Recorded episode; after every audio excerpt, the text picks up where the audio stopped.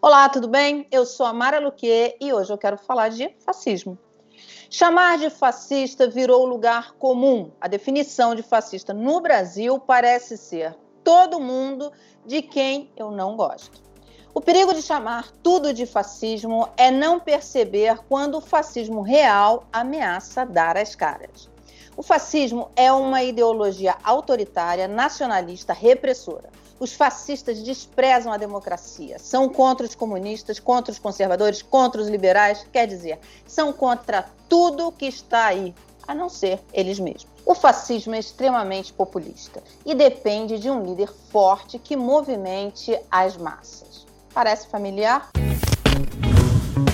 O Pedro Doria, jornalista e amigo de longa data do My News, estudou o movimento fascista brasileiro, o integralismo dos anos 30, e encontrou vários pontos em comum com o que acontece no Brasil atual.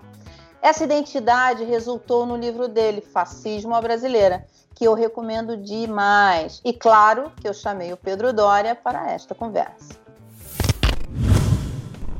Junto com ele está o cientista político, jurista e historiador Christian Lynch. Ele é professor do Instituto de Estudos Sociais e Políticos da Universidade do Estado do Rio de Janeiro. O tema é fascismo e o diálogo começa agora.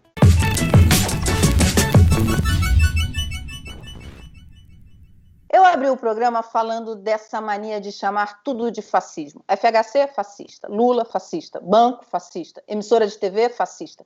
Vocês não acham que isso banaliza um perigo real? Eu dei uma definição rápida, mas eu queria que vocês aprofundassem nisso. O que é fascismo de verdade? Mas você quer que a gente comece já definindo o fascismo, Mara? Que missão impossível. Olha, é, acho que a maneira mais fácil da gente começar uma definição, porque existem várias formas de você definir, é lembrar que houve um momento, década de 1920, em que houve uma crise tremenda no mundo. É, é uma crise econômica, mas é uma crise também que nasce da mortandade que aconteceu na Europa por conta da Primeira Guerra Mundial e por conta da gripe espanhola. É, só na Itália, que é onde nasce o movimento fascista, morreram 7% dos homens. Imagina o tamanho dessa tragédia. E, ao mesmo tempo, estava vendo na Itália o final de um processo de uma transformação econômica muito séria, que é o final da, da economia agrária e o início de uma economia de fato industrial. Então, uma quantidade imensa de pessoas, de repente, se via não só desempregada, e, e, e, desempregada num mundo que não tinha seguro-desemprego, não tinha escola pública, não tinha é, hospital público, não tinha. Quer dizer, se você estava desempregado, era fome, era falta de teto, era desespero, era pânico. E, ao mesmo tempo, pouca familiaridade com o mundo que era cada vez mais urbano, numa Europa que estava mudando muito rápido e que era terra devastada, porque a Guerra das Trincheiras devastou de fato o continente. Nesse ambiente, a, a, os governos todos estavam muito instáveis e muita gente começou a olhar para aquilo que a gente chamava na época de democracias, democracias liberais, é bom a gente lembrar desse sobrenome, e falar: olha, esses governos não dão conta do problema. E esse experimento que nasceu no final do século XVIII, ali com a Revolução Americana e com a Revolução Francesa, não dá conta do recado. São sistemas antigos, precisamos mudar precisamos transformar, precisamos de algo que pertença ao século XX. Precisamos de sistemas de governo modernos. E esses governos modernos precisam, antes de tudo, de autoridade, porque você precisa de firmeza para resolver os problemas de fato, porque o que tem é terra arrasada, o que tem é bagunça, o que tem é baderna. Havia duas propostas na mesa. Uma nasce em 1917 na Rússia, que é o comunismo, e outra nasce em 1921 na Itália, que é o fascismo de Federico Mussolini, de desculpa, de, de Benito Mussolini. É, e aí, esses dois sistemas são opostos de certa forma, mas seu principal inimigo é a democracia liberal. Eles estão competindo é por esse espaço. E, de certa forma, a democracia liberal correu realmente o risco de morrer ali. Se a gente precisasse começar por uma definição, eu começaria por aí, por uma definição histórica. Christian, você concorda? Concordo. Eu acho que tem. Eu vejo até muita semelhança com o que aconteceu mais para cá. Porque você teve, é, no final do do século XIX um período de acelerado de expansão do liberalismo, você teve um processo de um começo do processo de democratização dos países é, mais desenvolvidos na época, que eram é, Inglaterra, França, Estados Unidos. Aquilo cria uma certa euforia, ao mesmo tempo aquilo vai mudando, vai mudando as sociedades, vai, vai modificando a imagem que as sociedades fazem de si mesmas, entendeu? E de repente, de repente você essa globalização começa a não fazer é, é, surtir os mesmos efeitos, começa a dar problemas, você tem crises econômicas, e, e ao mesmo tempo você tem um processo de mais de democratização como da, da sociedade. E aí você tem a, que acontece? Aí você tem a, a, grande crise econômica, você tem a guerra, e você tem a sensação de que o liberalismo é uma falsificação, que o liberalismo só gera desigualdade social, que o liberalismo, entendido como tolerância, é um regime, isso que eu acho que é o central um pouco na explicação do Pedro, que o liberalismo não é democrático que a verdadeira democracia está fora do liberalismo.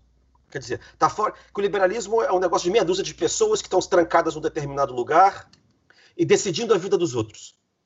E aí a verdadeira democracia exige um rompimento com o liberalismo, entendeu? Eu acho que e aí você tem uma, uma, uma versão de esquerda que aparece, que é o bolchevismo, né, na, na Revolução Russa, e do outro lado, cara, do outro lado você cria uma espécie de anti-bolchevismo que vai ser o fascismo.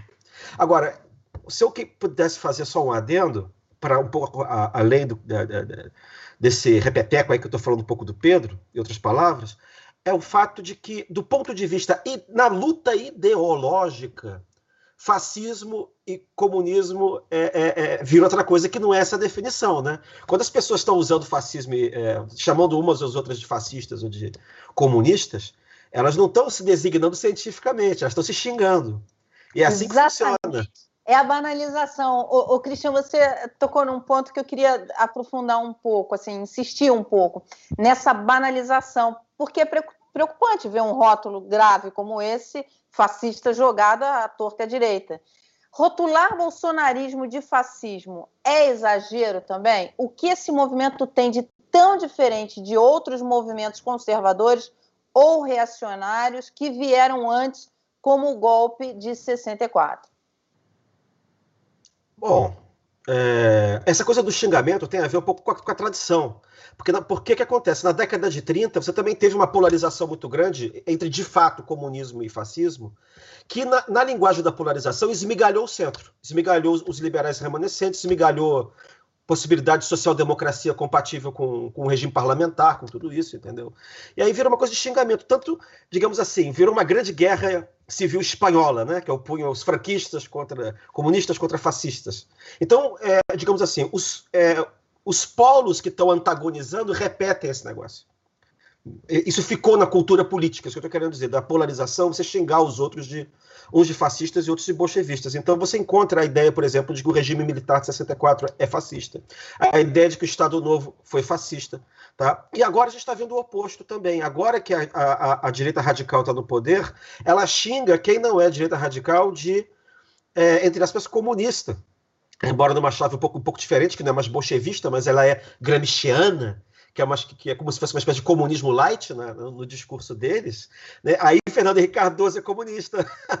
Tá então, enfim, os liberais são comunistas. E aí que acontece? De novo, esse problema de vocês migalhar o centro. Porque aí o centro para a esquerda é fascista e o centro para a direita é comunista. O Pedro, a gente sabe bem o que é isso, né? Porque a gente é chamada de comunista, de fascista, a gente é chamado. Os dois polos uma reta a gente direta, não é? Mas, mas Mara, deixa eu, deixa eu puxar é, e, e, e, essencialmente dar continuidade no que o Christian está vivendo, está falando, que é, é o seguinte: olha o que, que a gente está vivendo. A gente está vivendo o final da era industrial e o início da era digital. Entendeu? Pega a bolsa, durante todo o século XX, se você vai para Wall Street e pega as cinco maiores empresas em valor de mercado, todo o século XX, são sempre petroleiras e bancos e de vez em quando a GE. Uhum. É sempre isso. Petroleiras e bancos e de vez em quando a GE de 5, 10 anos para cá são Amazon, Google, Apple, Microsoft, Facebook. Muda a ordem, mas são essas cinco. Por quê? Porque a economia mudou de eixo. Todas as indústrias estão mudando. Então, assim como naquele momento da, do final da Primeira Guerra e do período da gripe espanhola, também se estava vivendo o final, em boa parte da Europa continental, de uma era econômica, o início de outra, é verdade que a Revolução é, Industrial nos Estados Unidos e, e, e, na Inglaterra tinha começado no século XVIII. Agora, quando você vai para países como a Alemanha e, e a Itália, são, começa de fato no final do século XIX. Entendeu? Não é um, um, um, fenômeno econômico que acontece no mesmo momento em todos os países.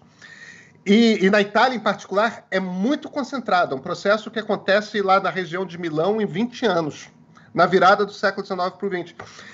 A gente está vivendo exatamente isso, que é um momento de muita insegurança econômica. Agora, tem uma diferença fundamental que é o seguinte: houve um aprendizado no, com, com o período dos anos 20 e 30 e uma malha de proteção social foi criada. O liberalismo, a democracia liberal, criou sistemas de proteção que a gente tem. É, é, se uma pessoa fica desempregada hoje, ela não está completamente desprovida, ela não está entregue à fome e, e, e ao não ter teto. Eu não estou dizendo que não existe miséria, não. É claro que existe mas é radicalmente diferente do que foi naquele tempo as milhões de pessoas que se sentiam. É, e a gente não tem uma guerra como foi a Primeira Guerra Mundial. E embora a gente esteja vivendo uma pandemia, a gente está vivendo uma pandemia com um nível de conforto muito distinto daquele que foi o conforto que existia à disposição da gripe espanhola. Quer dizer, os momentos são incrivelmente semelhantes, mas eu diria que é uma versão light. Uhum. Então, existem sim paralelos, e de certa forma, se você pega esse paralelo, é claro que a gente está vivendo um fascismo. Mas eu diria que é um fascismo light. Nutella. Não é, não é a mesma coisa do que aquilo que custou a vida de 80 milhões de pessoas após a Segunda Guerra Mundial. E a gente não pode esquecer esse número, porque quando. É claro que um Trump, um Bolsonaro, um Orbán, um Duda na Polônia, é, um Erdogan, um Putin. Não vamos esquecer que tem os de esquerda, né? Um, um, um Maduro, é, que são também desse fenômeno, desse populismo autoritário. É, é claro que eles falam coisas tão bárbaras, são tão incivilizados, são tão iliberais, que é profundamente chocante para uma sociedade que está vindo de um período de abertura e de ampliação de direitos como a gente a gente não pode esquecer do que, que foi que o mundo do choque entre comunismo e fascismo criou na Segunda Guerra Mundial. É, Christian, eu vou voltar aqui para o roteiro, que o Marcos fez aqui uma brincadeirinha com você. Deus me livre de fazer trocadilho com o nome dos outros, mas o Christian Lynch quase foi linchado. Infame esse trocadilho, né? É, Pelo que... bolsonarismo. Ele tinha sido nomeado para um cargo na Casa Rui Barbosa em janeiro e teve a nomeação cancelada em seguida. O responsável pelo cancelamento foi o então secretário especial da Cultura, Roberto Alvim. Para quem não lembra, Alvim foi aquele, aquele do vídeo que citava textualmente Joseph Goebbels, o ministro da propaganda da Alemanha nazista. Christian, uma das características do fascismo é a caça às bruxas, uma espécie de paranoia que vê inimigos em todo canto. Você foi vítima disso? Fui e fui, mas a gente tem que ficar pensando até que ponto a paranoia é pura e simples e até que ponto a paranoia é organizada. Eu acho que no caso do governo ela tem, tem as duas coisas. Né? É, o que aconteceu, na verdade, é que a nomeação era para um cargo. Era o cargo mais. É o cargo em comissão mais baixo do serviço público. Quer dizer, é um cargo que normalmente é o cargo mais irrelevante que no serviço público existe e que, em geral, é usado como. Qualquer funcionário ocupa, tipo rodízio de, de setor. Por que, que eu estou contando essa história? Para mostrar o grau de, de, autoritarismo, mas ao mesmo tempo de preocupação em, em, em mostrar para uma para um, um público bolsonarista que eles estavam fazendo uma caça às bruxas, né, sua expressão, ou que eles estavam fazendo uma espécie de realmente limpeza contra todos os, entre aspas, comunistas. Né? E quem são os comunistas? Os comunistas, é, é no fundo, é quem é quem está em desacordo com o caudilho, quem está em desacordo com o líder populista. Entendeu? Então eles cacharam lá uma crítica que eu tinha feito ao Bolsonaro. Tudo bem, eu tinha feito mais de uma. tá bom, eu fiz mais de duas. tá bom, eu fiz umas três. Mas eles acharam lá, enfim, uma mais comprida e, e, e acharam que aí, como eu tinha criticado o governo, eu não podia acumular um cargo, a, a, a, assumir um cargo, em que eu ia simplesmente ser chefe de, de, quatro, de quatro colegas meus para falar, sabe de quê? Para falar de Rui Barbosa agora. Tudo bem que o Rui Barbosa realmente não tem absolutamente nada a ver com o Bolsonaro. E que se ele tivesse vivo, ele estaria verga... batendo nele muito mais do que eu, porque ele é foi o grande liberal brasileiro. Mas assim, do ponto de vista técnico, vamos, convenhamos, né? Porque que, porque que tá, criticar ou não criticar o presidente da República tem a ver com isso. Mas o fato é que a, a lição que se tira disso é, é, é a ideia de que ou você tem uma adesão total ou você é inimigo. Entendeu? E, e, e, o método é uma coisa interessante, porque isso também foi um sinal para quem queria me nomear embaixo. É, é, é, um, é, um, é um signo de enquadramento, de cima para baixo, e ao mesmo tempo é uma mostra uma disputa interna, que isso é, que é, o, é o horror do fascismo verdadeiro, do autoritarismo, que ele cria uma disputa interna para mostrar quem puxa mais o saco do chefe entendeu? Isso ficou claro naquela reunião. Eu sou mais leal que você, entendeu? É, é, ô, Christian, isso que você está falando ficou claro naquela reunião que foi que foi divulgada com os ministros. Ali, ali estava muito claro, né? Todo mundo ali tentando. Você tinha alguns nomes ali tentando muito puxar o saco do presidente. É isso, porque você vai mostrar que porque você não tolera a diferença, você tem que ter uma adesão total, é, é, é, é você não pode vacilar, né? E você cria uma competição interna sobre quem puxa mais o saco. Agora, qual é o problema disso? Esse tipo de governo ele se torna incompetente, porque ele não se baseia no mérito, ele se baseia na cooptação de quem de, de gente oportunista, né? ou de gente desqualificada. Né? Tem exceções sempre. Né? Mas é que acontece, e você não consegue mais ouvir crítica, você não consegue mais ouvir é, gente que está chamando atenção até para o perigo que você está correndo. Exatamente. Então, esses governos não duram. Eles, em geral, o que acontece? Por isso que eles, quando eles podem, viram a ditadura rápido. Porque se não virar a ditadura, eles caem. Porque começa a crítica, porque, eles, porque esses governos não entregam o que eles se propõem a entregar. Eles não resolvem o problema da, da, da, do sistema democrático. Tá? Então, por isso que teve esse golpismo aí no começo do ano. Você tem esse espírito golpista. Você, agora, não é mole, não é mole que seja na sua pele, entendeu? Como foi com a minha.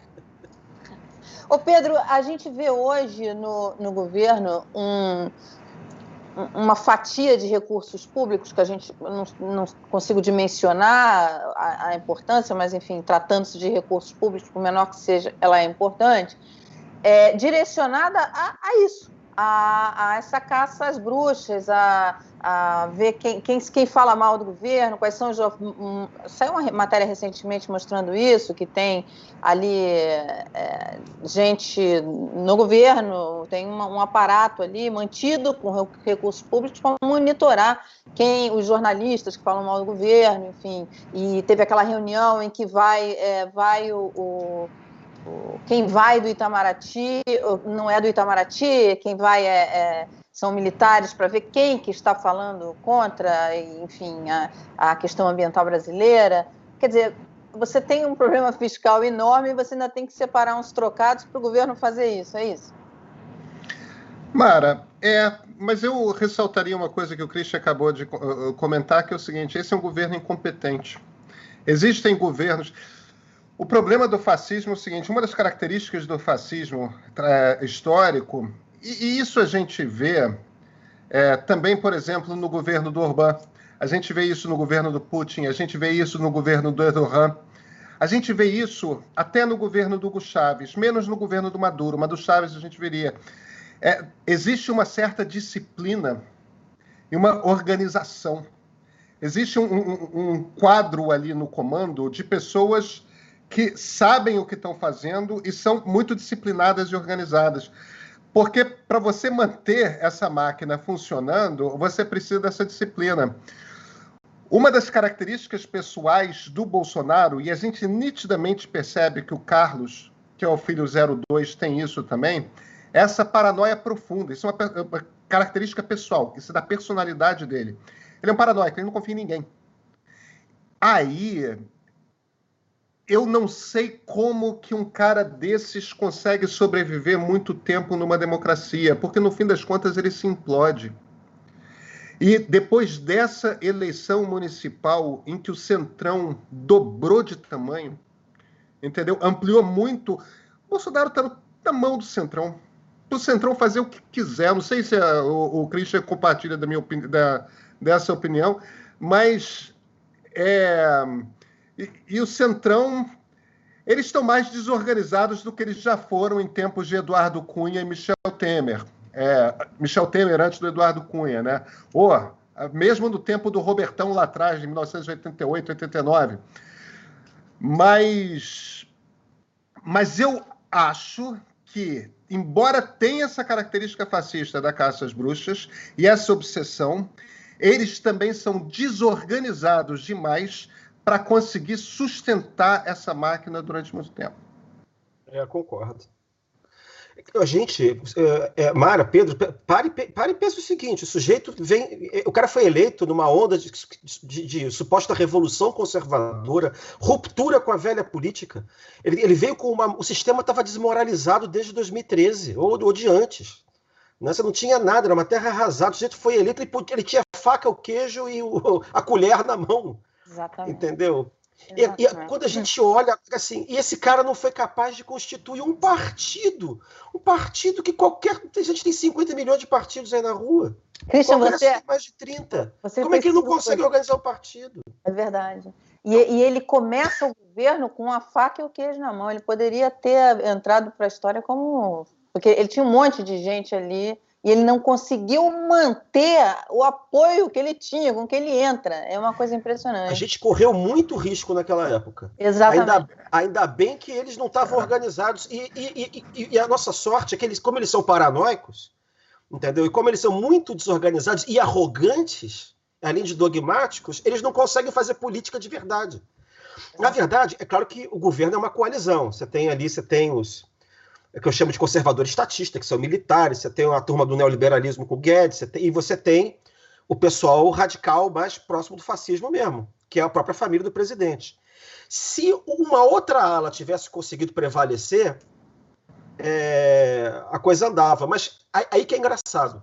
Como quem tava, sempre prevaleceu foi essa ala mais radical de direita, assim, ou você dá o golpe e a gente está frito, e é por isso que aquele momento foi muito perigoso, ou dali para frente a coisa vai, vai, erodindo, porque você não consegue fazer política, porque você não confia em ninguém, você não consegue fazer compromisso, você não consegue ceder, você não consegue ver a realidade. Então, na verdade, eu estou concordando com o Pedro, entendeu? Que a coisa deixa, pode deixa, eu, deixa eu chamar.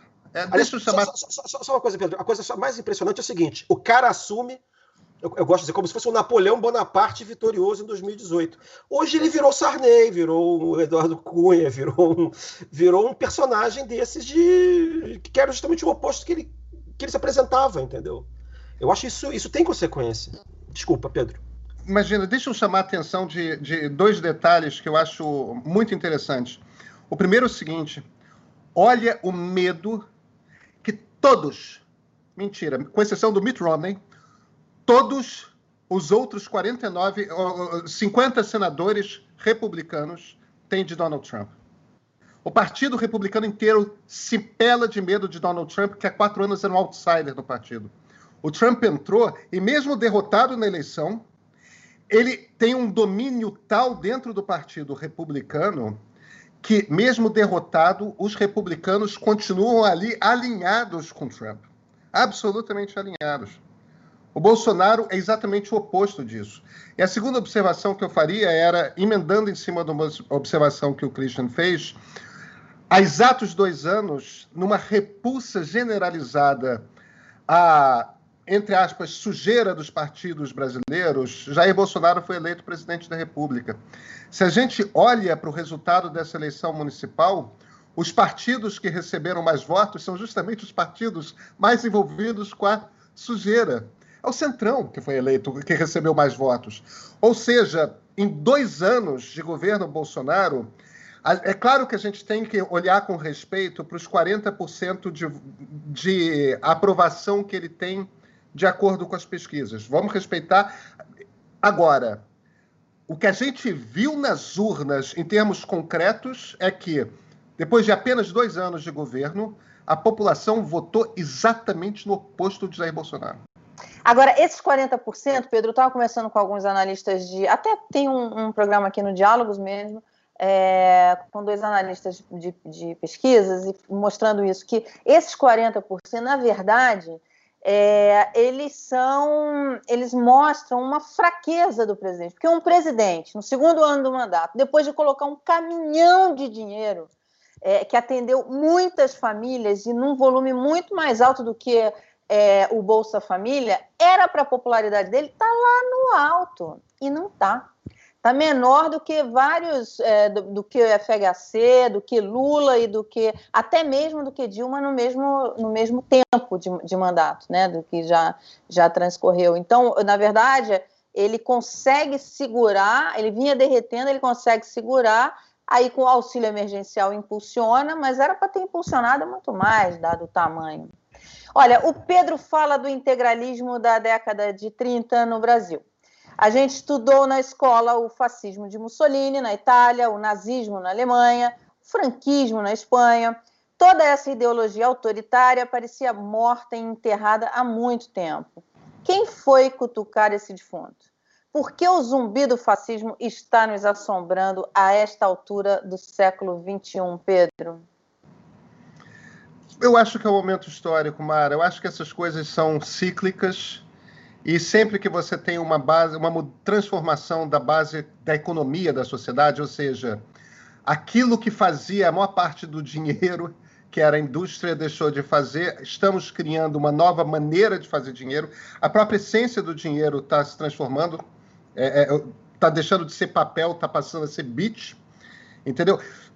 Isso mexe com a segurança das pessoas. As pessoas tinham um plano de vida, tinha uma determinada aposentadoria com a qual elas contavam, tinha o projeto de da sua casa na praia, tudo mais, e de repente você começa a perceber que aos 40, 50 anos você vai ter que aprender uma profissão nova, que, que um bando de engenheiro está dirigindo Uber, que ter diploma não é mais garantia de que você vai ter uma vida confortável, etc, etc, que você sempre que papai foi operário, vovô foi operário, que ser operário garantia no ABC é ter uma vida de classe média.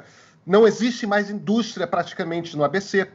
Então você começa a ver esses vários pedaços da sociedade se desorganizando estão se reorganizando de uma outra forma. Mas esses períodos são de insegurança profunda. Nessas horas as pessoas procuram autoridade. Eu ia dizer, o sentimento de insegurança que, que vem dessa. Da... O que acontece? Quando você tem essas crises depois de um ciclo de globalização cumprido, você atribui os males que você está vivendo ao que aconte... as mudanças que aconteceram na véspera. Entendeu? E aí o pato quem paga é a democracia. Entendeu? Mas a gente pode dizer também. Pode inverter. Não é que, não é que o fascismo volta porque ele volta com força. É, o fascismo é uma doença da democracia. Porque ele, ele se vende como uma, uma, uma, é, doença da democracia liberal, né, bem dizendo, entendeu? Então, porque você vai que, que, você é uma espécie de é apresentado como se fosse uma democracia alternativa que vai resolver aquilo que lhe causou o mal. Então, é, a gente também não pode imaginar que essa onda vai refluir se, se nós não dermos um jeito também de reformar a democracia liberal naquilo que ela está dando problema. Isso é um ponto que a gente tem que é, resolver também, entendeu? Porque existe um certo mal-estar. A gente tem que e, e os democratas, né, esse, esse, centro democrático, ele tem que se preocupar em tentar detectar essas falhas, esse sentimento de que as pessoas não estão representadas. Né? 2013 foi isso. Todo mundo dizendo, é, não me representam, entendeu? É esse sentimento de que o sistema não funciona é que dá origem a, essas, a esses aventureiros, entendeu? Então, é, a gente a está numa, numa, num momento de, acho que de refluir essa, essa onda mais radical, mas a gente continua, eu acho que com um dever de casa para fazer, que é procurar tentar criar modos de maior representatividade, entendeu? É, nesse meio, nesse mundo digital, nesse mundo de novas tecnologias e de, e de, novas formas de associação que não passam só mais pelos partidos. Isso é uma coisa que a gente tem que pensar. Mara, para eu arrematar em dois segundos uma coisa, isso tudo que o Christian falou, a gente precisa demais voltar a olhar para Franklin Roosevelt e John Maynard Keynes. Porque o que os dois fizeram foi exatamente isso que o Christian está falando. Eles olharam para a democracia liberal, detectaram quais eram os problemas que vinham do século XIX, princípio do século XX, e reformularam ela. Quando você volta a olhar para o mundo a partir de 1946, com Bretton Woods, com, com todo esse sistema novo internacional de cooperação, com ONU, com todas essas coisas, isso é. E, e, ouro, inclusive, é isso, é isso, é isso. Eu não estou falando para a gente ser keynesiano, não. Eu estou falando que, olhando para os anos 30, o que Keynes e Roosevelt inventaram foi como seria a democracia liberal para 60 anos seguintes. A nossa missão agora é descobrir é, o que, é que vai ser para os próximos 60. Uhum. É. Christian, o professor Marco Antônio Villa já afirmou várias vezes que Bolsonaro não tem como ser fascista, porque o fascismo tem uma ideologia a ser estudada. E o é. presidente nunca leu um livro. Palavras do Vila. Esse momento de, de massas que hoje se une no apoio a, a, Bolsonaro pode se unir ao redor de outro líder no futuro? O que eu quero saber é: existe mesmo bolsonarismo ou existe um fascismo à brasileira independente dele? Eu acho que não. Quando eu olho para o bolsonarismo é, é, é, um movimento que apoia o Bolsonaro. E, e, tem muita gente que apoia o Bolsonaro que não é, que não é de extrema direita, que eu estou querendo dizer. Tem outras pessoas que apoiam por outros, outras circunstâncias. Sei lá, ganhei os 600 reais aí, eu voto nesse, nesse cara mal-humorado, entendeu? Então tem muito bolsonarismo que apoia Bolsonaro. Então a gente tem que procurar dividir, procurar ver quem são os diferentes setores que o apoiam. Agora, é, eu acho que o, conservadorismo veio para ficar como um ator que vai fazer parte da nossa vida ideológica de novo. Tá? Conservadorismo, como tem liberalismo, como tem socialismo. Né? Eu, eu, gosto de falar socialismo e liberalismo para não, não ficar com essa coisa chapada de esquerda e direita, porque uhum, é exatamente a gente tem que quebrar essa coisa monolítica de preto e branco que é a lógica dos extremos. Tá? Existe, existe um miolo, pelo, existem pelo menos três, não existem só dois. Então, o ponto que eu queria destacar aqui dito isso, é que eu acho que o, o, a família Bolsonaro vai fazer no Brasil o mesmo papel que a família Le Pen faz na França. Que eles são os donos do extremismo. Eu acho que vão ficar assim. Acho, acho, acho que, eu pessoalmente acho. É claro que não tem bola de cristal e a gente só consegue ver os processos históricos depois que eles passam um pouco, né? Mas eu tenho a impressão de que a eleição do Bolsonaro foi um ponto fora da curva. É um negócio que realmente acontece de 30 em 30 anos e que é causada por um monte de outras causas que não são só as causas que eles imaginam, que eles imaginam que não, que é, é Deus, é a providência, é o meu carisma. E não nada disso, né? Você tem mais 10 causas. É tipo queda de avião. Né? Não tem uma causa só, tem as 30, 40 causas de avião. Uhum. Então foram 40 causas de avião que elegeram o Jânio, foram 40 quedas de causas de, que elegeram o Collor. Então eu não acho eu, eu não sei se isso sobrevive, porque o que eles representam mesmo no fundo é 15% da população. 10, 15%, que é o que existe mesmo de extremismo na, na direita, na, na, direita brasileira. Então eu, eu, acho, eu não acho que vai haver outro líder carismático nesse segmento, não. Tá? Agora, você pode ter outro líder de centro-direita, por exemplo. Tá? É, mesmo a centro-direita, né, Pedro, quando ela, ela vai para apoiar o, o establishment, quando vai apoiar o Bolsonaro nas eleições, quer dizer, ele vai porque é, é onde ele. Primeiro, por causa do Paulo Guedes, né? Porque eles depositam no Paulo Guedes aquela esperança de reforma é, de choque liberal, e também porque ele, eles, não, eles não viram decolar nenhum dos seus outros candidatos, nem Meirelles, nem Alckmin, enfim.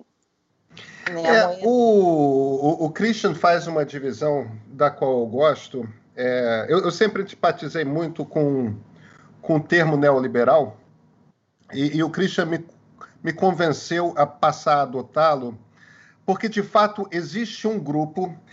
Quando a gente fala de liberalismo, cada pessoa entende uma coisa diferente, né? E existe um grupo que usa o termo liberalismo como uma ideologia que é meramente uma ideologia econômica.